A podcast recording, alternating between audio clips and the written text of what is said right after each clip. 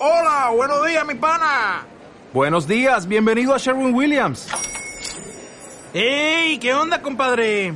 ¿Qué onda? Ya tengo lista la pintura que ordenaste en el ProPlus app. Con más de 6.000 representantes en nuestras tiendas listos para atenderte en tu idioma y beneficios para contratistas que encontrarás en aliadopro.com. En Sherwin Williams somos el aliado del PRO.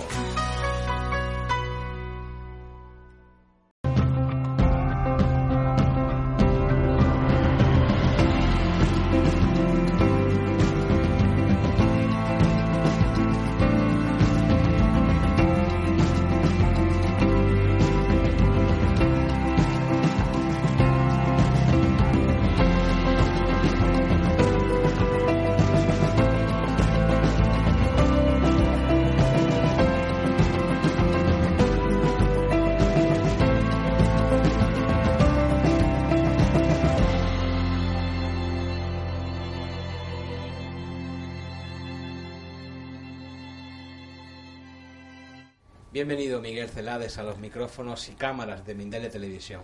Muchas gracias. Háblanos de qué es la exopolítica, porque mucha gente eh, oye hablar de ello, pero no sabe exactamente qué es. ¿Es la política fuera de algo? ¿Qué es la exopolítica? Bueno, para que se acuerden, como regla mnemónica, exo es fuera y política es política, que ya sabemos, ¿no?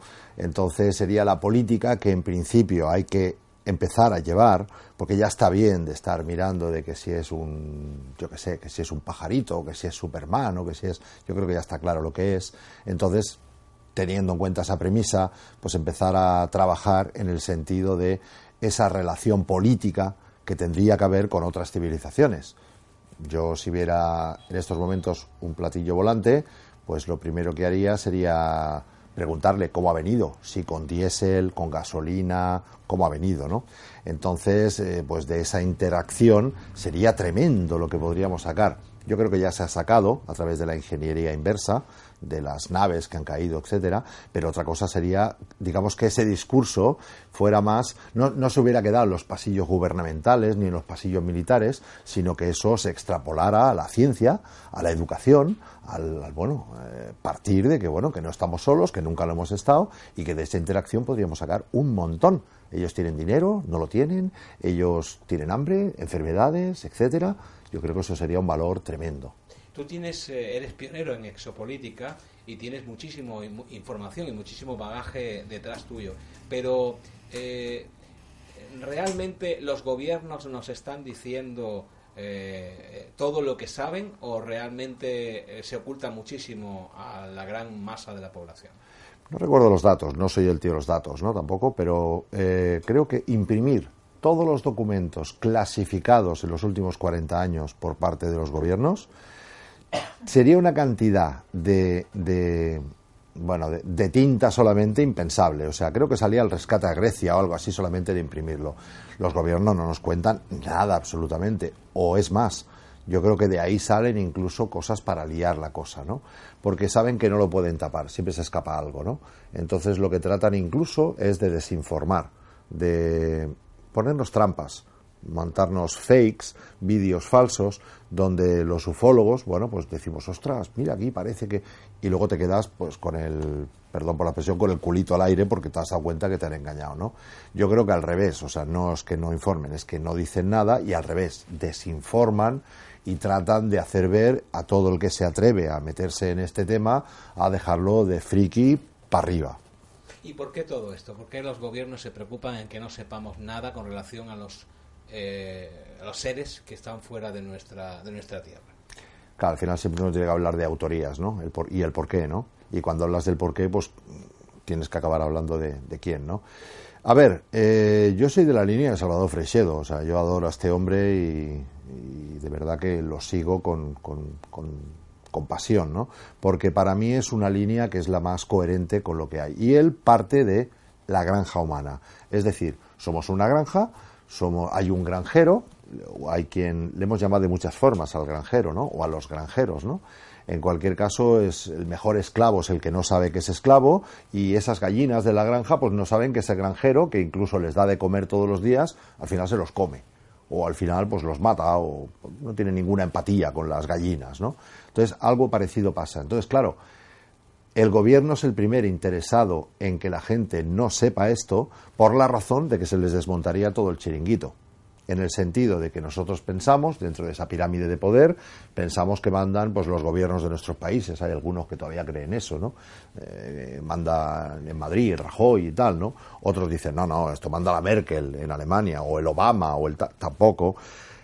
Bueno, marca el club, gana el club Bilderberg, que es el que manda, tampoco, son terratenientes. Eh, ¿Quién más queda? Pues, ¿qué te digo? Las, las, eh, eh, las sectas, digamos, en el sentido de Skull Bones y todo este tipo de, de sectas secretas. Pues tampoco, porque ahí veneran a alguien, adoran a alguien ellos también. Entonces, ¿a quién están adorando? Y ahí es donde te diría que termina el ser humano y empieza el ser racional. Los que mandan realmente son los que están, no están en el escenario, ni muchísimo menos, ni siquiera te diría detrás del escenario, están en otra dimensión, ¿no? Y estos son los que mandan. Entonces, claro, mm, ellos son los que mandan a sus terratenientes y los terratenientes pues siguen la línea que ellos les marcan. En ese sentido, será muy difícil que, ah, bueno, que de alguna forma eh, nos, nos, bueno, nos, nos enseñen eh, todo lo que tienen con ellos. Ha habido contactos, ha habido reuniones, ha habido entrevistas, ha habido pactos, ha habido pactos que se han deshecho, ha habido guerras, ha habido de todo sin nosotros enterarnos. ¿Te recuerdas una imagen de, creo que era Bush padre, con el, el ¿cómo se llamaba este, el ruso este que tenía una mancha aquí? El Gorbachev. Gorbachev. ¿Te acuerdas de esa foto diciendo, vamos a iniciar la guerra de las galaxias, ¿no? Es decir, vamos a ver, o sea, dos señores que están peleando entre ellos, que entre ellos, eh, el problema son ellos. Unos se están armando para defenderse de estos y estos están defendiendo de estos. Y los dos en una foto firmando juntos un protocolo. A lo mejor el enemigo no era ninguno de ellos, a lo mejor el enemigo que sabían que podía atacar y por eso se juntaron era otra entidad que otras entidades otras civilizaciones que podían de alguna forma bueno pues atacar y hacer pupa en este planeta. Con una herramienta suya a lo mejor es más potente que todas nuestras armas. Entonces según eh, nos dices estamos esclavizados somos una, una especie eh, sumisa y, e ignorante de lo que está sucediendo. Y todo esto por qué ¿Por qué estamos esclavizados? Porque se nos requiere para algo. Y también, otra pregunta, ¿hay distintas razas? Eh, ¿Existen los extraterrestres buenos y los malos? Porque también se habla de eso. Sí, bueno, la segunda primero es la, es la gran pregunta, ¿son buenos o son malos? Yo te devolvería a la gallega la pregunta, ¿los humanos somos buenos o somos malos? Alfredo, de alguna forma, si eh, yo le diría a algunos, pues bueno, hay algunos que son buenos, humanos que son encantadoras personas, y hay otros que cuídate de ellos, ¿no? Eh, digamos que si la, la premisa que tenemos para ver si somos buenos o somos malos, los humanos, es, imagínate una persona muy mala, ¿no? Una persona muy mala es una persona por decirlo de alguna forma, ¿eh? discutible, pues una persona egoísta, una persona que todo lo que quiero es para mí, que no quiero a nadie, no tengo empatía, todo para mí, si sobra algo para mí, y una persona buena, pues digamos que de alguna forma lo ilustraría una, una persona que todo lo da a los demás, que se da a sí mismo, etcétera, ¿no? Bueno, pues apliquemos el cuento a los extraterrestres. Los que vienen aquí, los que nos utilizan como ganado eh, por, de distintas formas, estos vienen a explotarnos, con lo cual es un beneficio hacia sí mismos, y hay otros, menos mal de esos otros, que, bueno, pues que vienen a despertar la conciencia, a tratar de que, bueno, a concienciar a las gallinas y a tratar de liberarlas teniendo en cuenta que no pueden actuar 100% por aquello del libre albedrío, ¿no? Esa ley universal, ¿no? Entonces, bueno, eso es un poco el, tema. Menos mal, ya te digo. Lo que pasa que, como dice Freixedo, y estoy de acuerdo con él, los malos son, son más activos. Él dice, si tú estás en un bloque de pisos y tienes toda la gente que es buena gente y tienes un chorizo, cierra la puerta, que el chorizo es muy activo, ¿no? Sin embargo, los otros son más respetuosos, los buenos, ¿no? Tratan de hacer que seamos nosotros y no ellos, de no inmiscuirse, etcétera, ¿no? Que es mi bronca con ellos, decir, oye, esto es bien que se inmiscuyen, que se inmiscuyen vamos a plantar cara un poquito, ¿no? Y bueno, pues no me hacen mucho caso. ¿Y eh, qué es lo que tratan de explotar? ¿Qué es lo que nosotros tenemos que ellos quieren? Somos su alimento. ¿Su alimento? Sí, esa es la gran, Yo creo que esa es la gran bofetada que no queremos escuchar, ¿no? Tampoco el hombre quiso escuchar en su día que veníamos del mono, que ahora es debatible también, ¿eh? por supuesto, o que el, mundo no era el centro del universo, eso fueron grandes bofetadas a la humanidad. En este caso yo creo que esa, la que pensamos nosotros que estamos dentro de esa cúspide de la cadena alimentaria, que estamos arriba, pues no estamos arriba. Arriba de nosotros hay gente que se alimenta. ¿Cómo se alimentan de nosotros? De una forma física, es decir, eh, alimento, bueno, alimento, les gusta mucho nuestra sangre, pero les gusta mucho, fíjate que, además hace poco en Discovery Max, pues hicieron esa pregunta, ¿no? ¿Por qué los dioses siempre tienen esa obsesión en, en todas las culturas en el sacrificio humano, ¿no? Eh, humano y de animales, ¿no? Parece como que les gusta la, la, sangre, pero en unas circunstancias concretas. Esa sangre, esto es muy duro, esa sangre mm, les gusta, pero con eh, captando el terror de esa persona o animal, es decir, como que tiene un alimento etérico más importante que la propia sangre fisiológica, el, hecho de, de nuestro terror, nuestro pánico, nuestro miedo, yo creo que algunos se alimentan de esos, nuestros granjeros se alimentan de eso, de la misma forma que otros se podrían, entre comillas, alimentar de nuestros rezos, de nuestro amor, de nuestras plegarias, etc. Eh, se alimentan de una forma física, o sea, nos comen directamente, así. Esto es duro y esto hay que, hay que digerirlo, hay que dar. Y también creo que se alimentan de esa forma, eh, digamos, de nuestra energía. Y en ese sentido un campo de fútbol es un manjar para ellos, ¿no? Porque la gente se encabrona, se violenta, ¿sabes?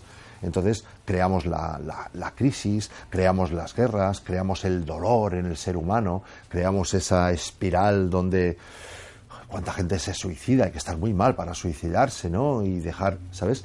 Todo esto es su alimento, el alimento de algunos de ellos, de los regresivos, de los que de los que vienen buscando el beneficio a sí mismos. Eh, llevados en la historia e incluso en, en, lo más remoto de los tiempos, eh, por, por, poner un ejemplo, la Biblia, Adán y Eva, la serpiente, y remontándonos hasta el día de hoy, ha habido un montón de lagartos por el camino. Y se habla precisamente de que hay una raza de, de seres que no son de este mundo, que están identificados físicamente, que se ven como auténticos lagartos. ¿De esta gente estamos hablando? ¿De estos individuos? ¿Estos son los eh, malos? Sí, creo que sí. Pero no todos los, lagartos serían malos. Aquí estaban los grandes dragones de la antigüedad, que por lo visto eran pues lo que son ahora los cetáceos, las ballenas, etcétera, ¿no? O sea, bibliotecas eh, biológicas, ¿no? Eh, pero sí, los lagartitos que se han quedado por aquí, yo creo que esos son. Esos hay quien dice que son los matones del universo. Esos entran en un planeta y de alguna forma van a buscar los sitios de poder, porque ellos funcionan por sistema de castas, ¿no? Hay algunos que dicen que hasta los reyes tienen alas, tienen la cola larga y luego la, la plebe no tiene cola, son, son distintos, tienen sus, castas ahí también, ¿no?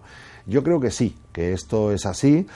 Sé lo que conlleva decir estos temas, porque el hablar de lagartos, bueno, lo que me estás contando, ¿no? Pero claro, pensemos por qué nos choca tanto, ¿no?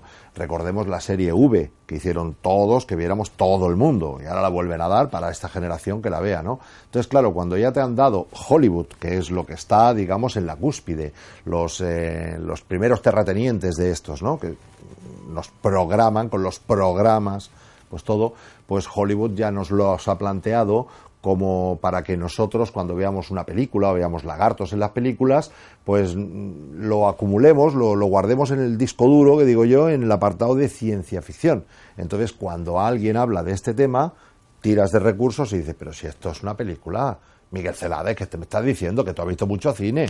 Esto es una película, lo que me estás contando. Y sí, sí, es una película, sí. Es que la hicieron antes ellos, para que pasara esto, justamente, ¿no? Los lagartos están en todos lados aquí estáis en mi casa, bienvenidos. Aquí hay un restaurante chino. El restaurante chino aquí cada año, bueno, la fiesta del dragón. Agárrate la que montan aquí en la calle, pero tremenda, tremenda. Vete a México, Quetzalcoatl, vete a, vete a China, vete a India, vete en todas partes. Los, vete a Londres. Vete a Londres, tienes lagartos por todos lados, tienes dragones por todos lados. Allí San Jorge matando al dragón, aquí en Cataluña San Jordi matando al dragón, o sea, la historia se repite. Y lagartos hay por todos lados. Y si no, miremos el símbolo de la farmacia, por decir algo, ¿no? Entonces esa serpiente que que de alguna forma corrompió a Adán y Eva, era también un reptil. Y si hablamos de forma más, digamos, más pragmática, diría que, bueno, teniendo en cuenta, suponiendo que la teoría de la evolución sea tal como el amigo Darwin nos contó, ¿vale?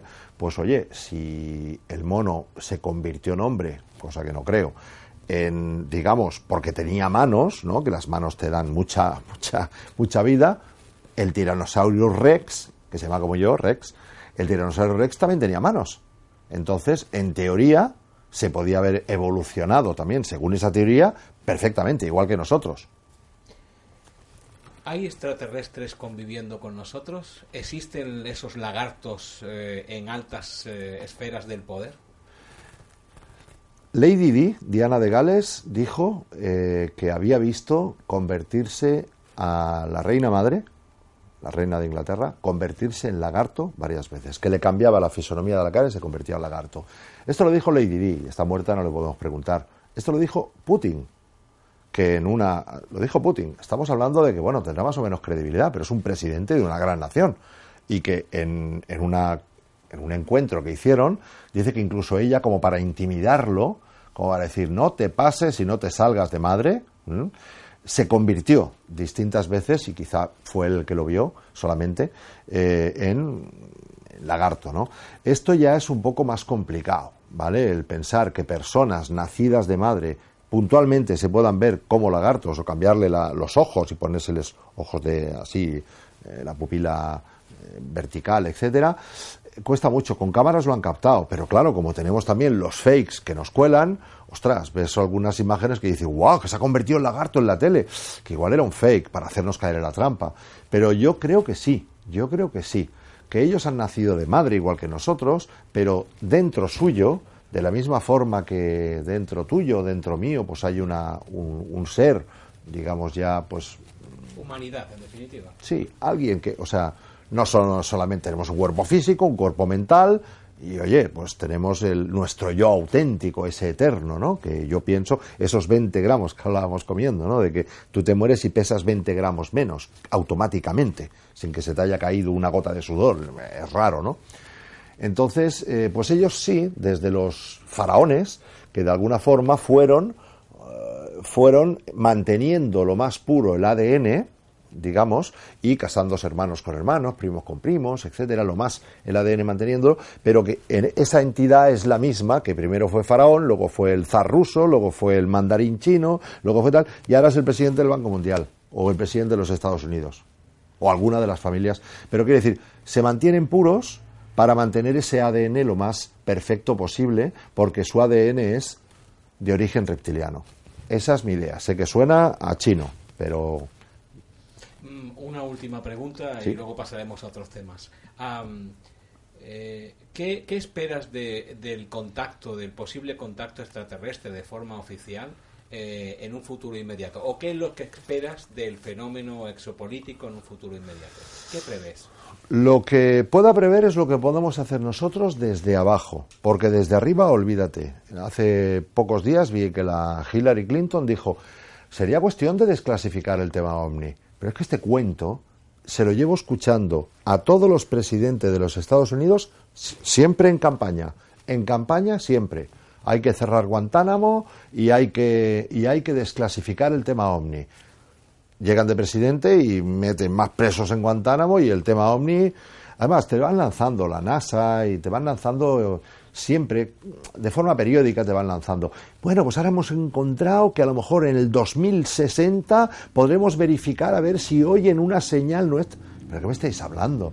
Pero si ya lleváis rato sentándoos con ellos y haciendo pactos. Entonces, ¿qué me estás contando? Pues si tenemos 20.000 aterrizajes documentados si tenemos más de 150 millones en el mundo que han visto eh, cosas que no eran ni Superman, ni un pájaro, ni un avión. Entonces, eh, es que, ¿sabes? O sea, no espero nada de ellos, no espero. Y si lo espero es por acción popular, porque la, la gente haga esa presión para que liberen esos documentos. Es más, si yo veo que tú te metes algo en el bolsillo, eso me da que pensar que tú estás ocultando algo. Entonces, si yo sé que todos los gobiernos están todos los servicios secretos rápidamente cuando hay un caso llegan primero y a todo el mundo callado y aquí que nadie hable y el que hable tenga cuidado y no sé qué y todo lo tapo y todo me lo llevo. Eh, bueno, si fuera una tontería no habría ni siquiera un protocolo de actuación, ¿no? Que lo tienen, un protocolo, ¿no? Entonces, eh, yo creo que ya te digo que no espero mucho del gobierno porque sería tirarse piedras a su propio tejado. De los gobiernos títeres hablo, ¿eh? O sea, esta iniciativa, el Rajoy, yo creo que no sabe ni que está.